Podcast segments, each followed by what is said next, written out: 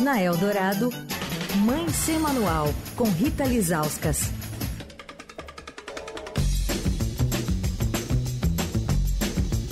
Toda quarta-feira, ao vivo aqui no Fim de Tarde Eldorado, temos Rita Lizauskas, que apresenta o Mãe Sem Manual. Oi, Rita, tudo bem? Olá, Emanuel. Oi, Leandro. Oi, Olá, Rita. ouvintes. Eu adorei o seu tweet sobre desodorante, Rita Lizauskas. Ai, ai, é difícil, viu? As mães ficam achando que, que difícil é acordar de madrugada para dar de mamar pro bebê, acham que difícil é trocar fralda. Elas não sabem o que é ter filho chegando na adolescência e você ter que ficar atrás dele para passar desodorante. me identifiquei muito, me identifiquei muito. Foi bom você ter dito isso no Twitter, Rita. Tá nessa fase? então, E o pior é que eu Opa. não posso ficar mais dizendo essas coisas que eu digo no Twitter, porque a semana Isso. passada meu filho falou: Mãe, agora eu tenho Twitter. Eu, Oi? Tô te seguindo no Twitter. Eita! Vamos Ou falar seja- sempre sobre adolescentes genéricos aqui, não são nossos É. filhos. Porque senão eu vou ser cancelada mais uma vez, né? Muito bom. Ô Rita, e hoje, bom, até pegando nessa, pegando carona no tema adolescentes, você hoje traz aqui pra gente uma a repercussão de uma entrevista que você fez sobre o que o livro intitula de Geração no Quarto, Rita. Olha, Emanuel, um livro assim impactante, uma, uma porrada. É, eu recebi esse livro acho que faz uns 15 dias, aí já veio é, é, aquele convite por e-mail para entrevistar o autor, né? E, e nessa quinta-feira vai ser o Dia Nacional do Combate ao Bullying e à Violência nas Escolas. E, e ele tem muito a ver com isso. Aí eu corri para entrevistar o, o, o autor, ainda meio que lendo o livro, assim, sabe? E chamar Geração do Quarto, é do Hugo Monteiro Ferreira. É, ele é um educador da Universidade Federal Rural de Pernambuco. Ele está, nesse momento, em Portugal, fazendo um pós-doutorado. A gente falou por, por Google Meet, eu consegui fazer uma entrevista com ele lá de Portugal. E, e é, e é engraçado porque, assim, eu acho que faz umas, um mês, um mês e pouco, a gente trouxe aqui no Mãe Sem Manual essa coisa de uma psicóloga falando: olha, é normal os adolescentes ficarem no quarto. Lembra que a gente teve essa conversa? Lembro. Aí, quando eu recebi esse livro, A Geração do Quarto, eu falei: nossa, calma aí, né? Como assim? E aí fui conversar com, com, com o Hugo. E, e o que, que é essa geração do quarto, né? A geração do quarto são aquelas. É, e, e ele começa na entrevista falando que é um quarto metafórico, né? Não necessariamente precisa ser o quarto físico, mas aquele lugar onde esses jovens se recolhem e daí não dialogam com ninguém, nem com a família, nem com os pais, nem com a escola. Então é um lugar de recolhimento. Ele fez uma pesquisa, ele ouviu mais de, de, de 3 mil, ou exatamente 3.115 meninos e meninas Uhum. E com a ajuda de escolas, né? Então ele, ele como é educador, tem essa ligação com as escolas e ele mandou um questionário online para esses 3.115 meninos e meninas de 11 a 18 anos respon- responderem. E ele disse que quando ele recebeu es- esses resultados, ele ficou muito impactado. E como pesquisador, ele, ele foi filtrar e filtrou o depoimento de 238 desses adolescentes que relataram ter sido vítimas de bullying e de cyberbullying, né? E eles, esses são é, essa geração do quarto, né? Então são essa, esses meninos e meninas que são vítimas de bullying, vítimas de cyberbullying e aca acabam se recolhendo ao quarto com uma, uma forma de, de se proteger disso, né? Então, assim, eles têm esse problema, a escola, a maioria das vezes, não consegue identificar que isso está acontecendo, e o Hugo disse, eu perguntei para ele, mas por que, que não consegue? Ele disse que quando a escola consegue identificar, é só a ponta do iceberg, o negócio já está fervendo há muito tempo. Né? Ele, inclusive, até disse que essas pessoas que fazem bullying e cyberbullying são pessoas que, de alguma forma, também estão em algum tipo de sofrimento e fazem o outro sofrer.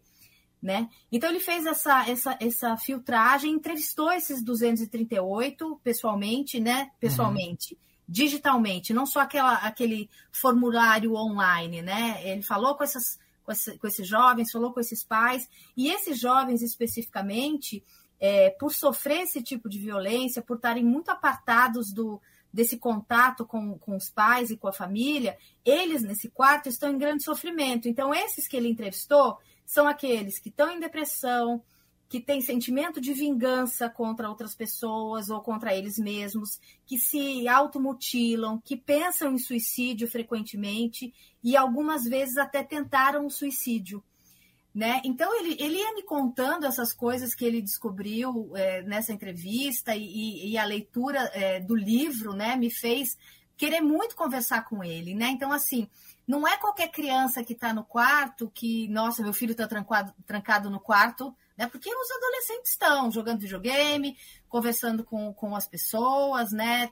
É, é, não é qualquer adolescente que, que, que pode ser considerado esse da geração do quarto, né?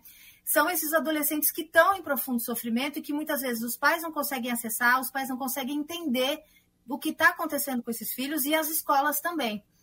Aí eu falei para ele, mas como é que a gente sabe, né? E ele falou assim, muitas vezes os pais só vão procurar os filhos quando chega a nota baixa da escola, né? Para ver o que está acontecendo, né? E ele disse que, que, não, que essa geração do quarto não tem ba nota baixa na escola, não necessariamente, né? Eles têm os boletins, ele até usou uma expressão que eu acho que só faz sentido para nossa geração. Tudo nota azul. não sei se fala. Não sei se, não sei se fala assim ainda, né? Mas enfim, é, são só notas boas, né? É, então, muitas vezes, os pais só vão descobrir que isso está acontecendo quando é, percebem que os filhos estão cortados, ou é, percebem que, é, ou quando houve uma tentativa ali de suicídio, e aí os pais vão se dar conta que esses filhos estão sofrendo, né? E nesse meio tempo, ele diz que antigamente é, essas vítimas de bullying, vítimas de cyberbullying, iam para o quarto para tentar se afastar disso que está acontecendo, né? E ele diz que hoje, quando, você, quando eles vão para o quarto, eles têm o quê? Eles têm as redes sociais, eles têm a internet, eles têm todo um mundo, pessoas com quem eles dialogam, e sem a mediação dos pais, né? Porque eles estão lá trancados no quarto, os pais não sabem que eles estão sofrendo, não sabem nem com quem eles estão falando, né? Daí eu perguntei assim para ele: você acha então que geração do quarto é o hater da internet, é o incel, é aquele que, que vai para a dark web? Ele falou: com certeza, não tenho dúvida.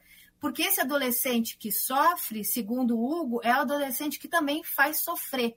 E ele diz: todo mundo que sofre, Rita, faz sofrer. Não há possibilidade de sofrer sozinho, o sofrimento é partilhado. Hum. Então, às vezes, a gente vê essas escolas, é, é, essas, essas questões de, de crianças, né, é, de adolescentes, ou que, que, que se suicidam, ou que agridem outras pessoas. A gente tem ouvido essas histórias de escola, né, ou que vai armado para a escola.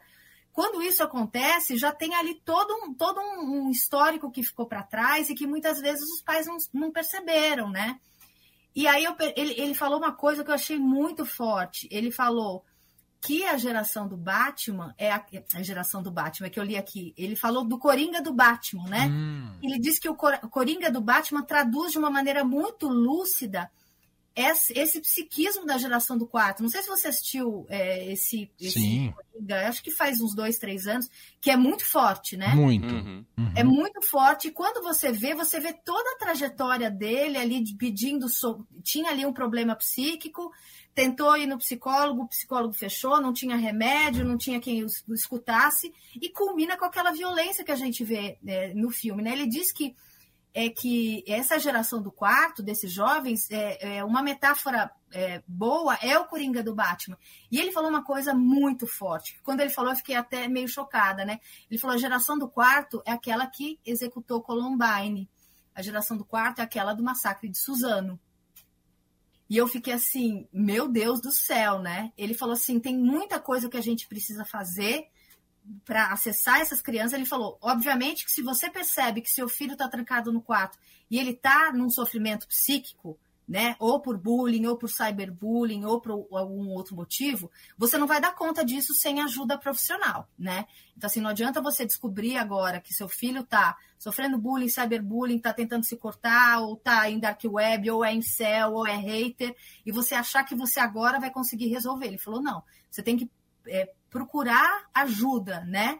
E depois, ajuda, ajuda profissional, né? Psicólogo, psiquiatra, e depois é tentar acessar esse filho. Daí eu perguntei para ele, mas onde que, onde que a gente, né? A gente, nós, nós pais, né? é, onde que a gente errou, né? Porque, porque a gente não se dá conta de que isso aconteceu. Aí ele fez uma, uma análise, eu acho que dessa geração de pais, né? Da gente que não teve, mas quis dar para os filhos, né? Isso são coisas é, é, é, monetárias, né? Coisas que, que o dinheiro compra, né? Então você Sim, não teve. mais estrutura, né?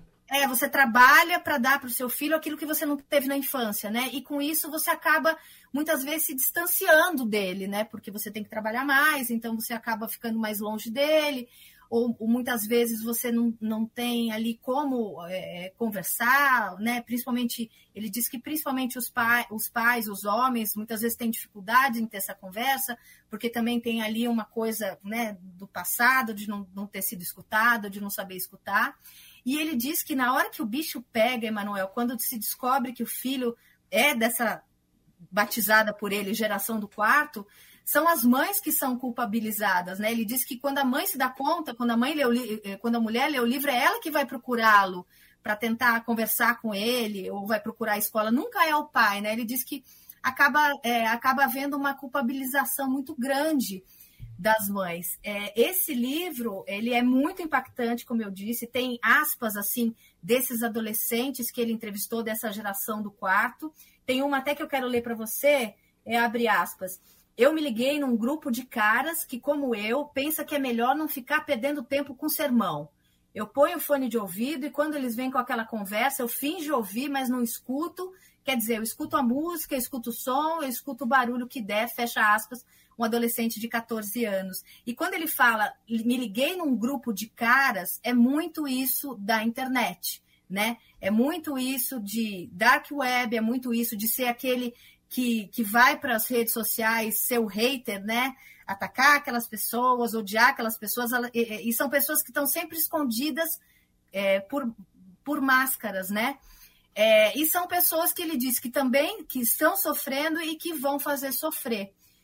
E eu fiquei muito, eu fiquei muito chocada, muito impactada com, com a entrevista e, e também com o livro, né? Porque muitas vezes a gente não está vendo a gente, essa geração de pais, não está vendo o que está acontecendo. As escolas não estão vendo o que está acontecendo. As escolas, Emanuel, têm muita dificuldade em, em, identificar cyberbullying.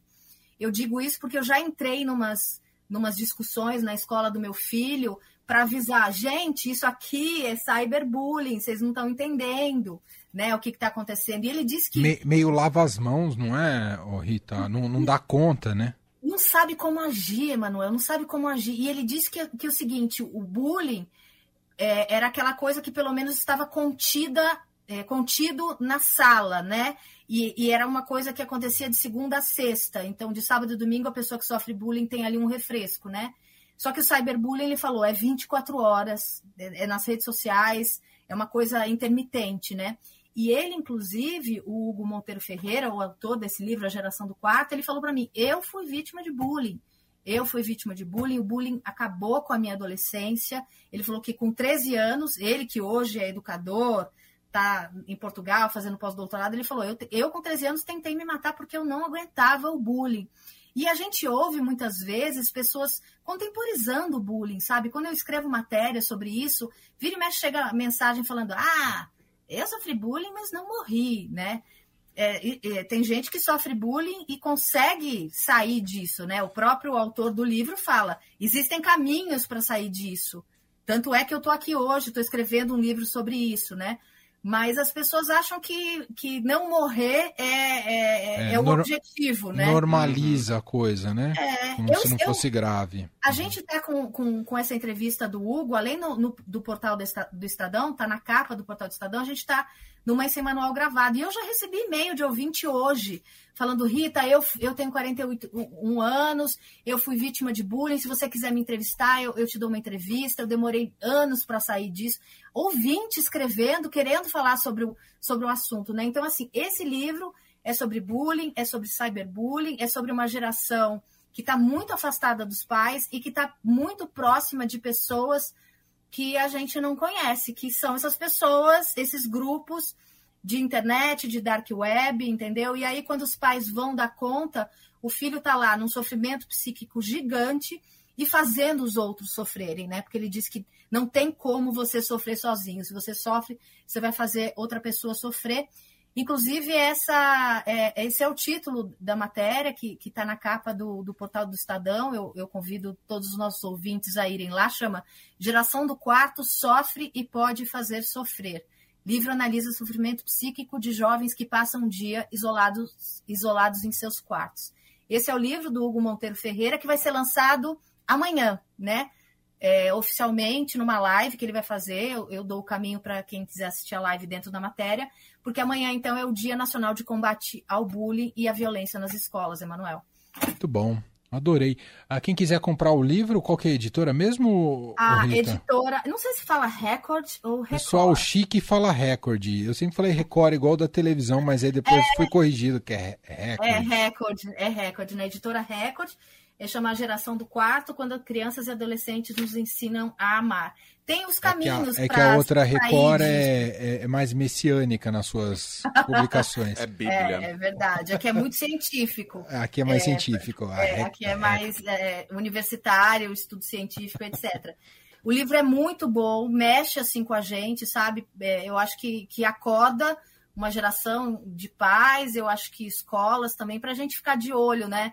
É, nessas crianças que estão no quarto e que muitas vezes estão é, no quarto porque estão sofrendo, né? Não estão no quarto só porque são adolescentes, né? Então é bom a gente, a gente entender o que está acontecendo com os nossos filhos e entender o que está acontecendo com essa geração, né, Manuel? Muito bom, adorei.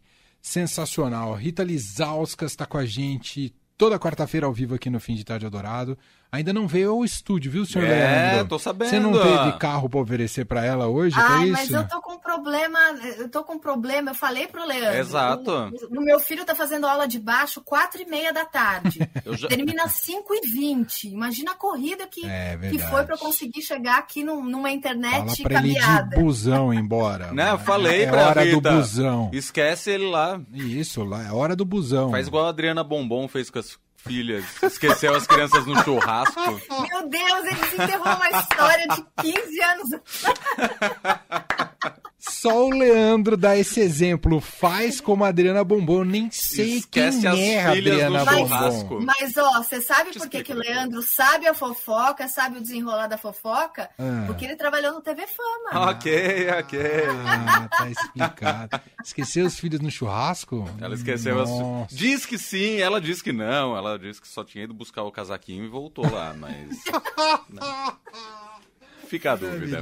Mas, ó, na hora de ah. apontar o dedo para uma mãe que esqueceu o filho no churrasco, na aula de música, não sei o quê, tem sempre alguém, né, Leandro? É sempre verdade. Tem, sempre é verdade. Tem. Você tem razão. Sempre tem. Ô, Rita, um beijo até semana que vem. beijo, gente. Beijo. Até.